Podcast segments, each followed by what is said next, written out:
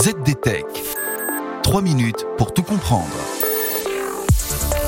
Bonjour à tous et bienvenue dans le ZDTech, le podcast quotidien de la rédaction de ZDNet. Je m'appelle Guillaume Serriès et aujourd'hui je vous explique comment l'application de messagerie Signal va enfin tenter de gagner de l'argent. L'application de messagerie Signal vient d'embaucher Meredith Whittaker, une ancienne responsable du géant de la tech Google. Et ce n'est pas sur un petit poste, puisqu'elle devient la première présidente de Signal. Reste que son objectif est très très ambitieux. Elle a pour mission ni plus ni moins de convaincre les utilisateurs de Signal de payer pour continuer à utiliser cette application pour l'heure gratuite.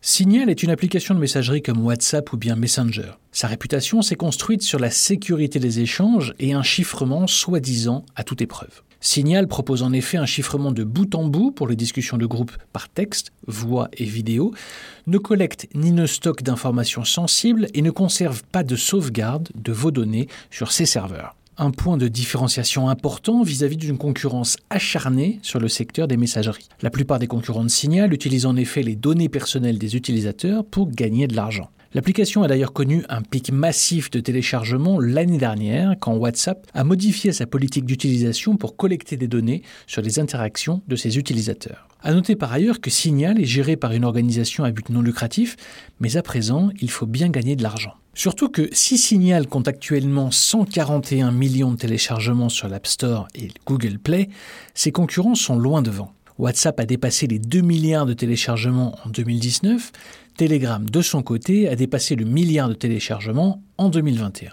Dans une interview, Meredith Whittaker a déclaré prévoir de se concentrer sur l'autofinancement et ce grâce aux petits dons de millions d'utilisateurs. Cela coûte des dizaines de millions de dollars par an pour développer et maintenir une application comme Signal, justifie-t-elle Car oui, comme le sait très bien Meredith Whittaker, avec son expérience chez Google, quand c'est gratuit, c'est vous le produit. La seule façon donc d'échapper à une technologie qui gagne de l'argent grâce à vos données est de payer pour des produits qui n'en gagnent pas, dit Madame Whittaker. Une alternative à la collecte de données n'existe que si la communauté des personnes qui en dépendent donne un petit coup de pouce, dit-elle.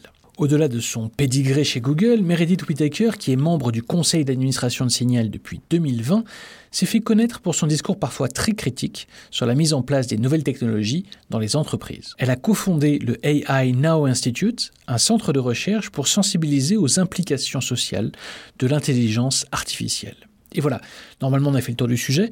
Pour en savoir plus, rendez-vous sur zdnet.fr et retrouvez tous les jours un nouvel épisode du ZDTech sur vos plateformes de podcast préférées. ZDTech.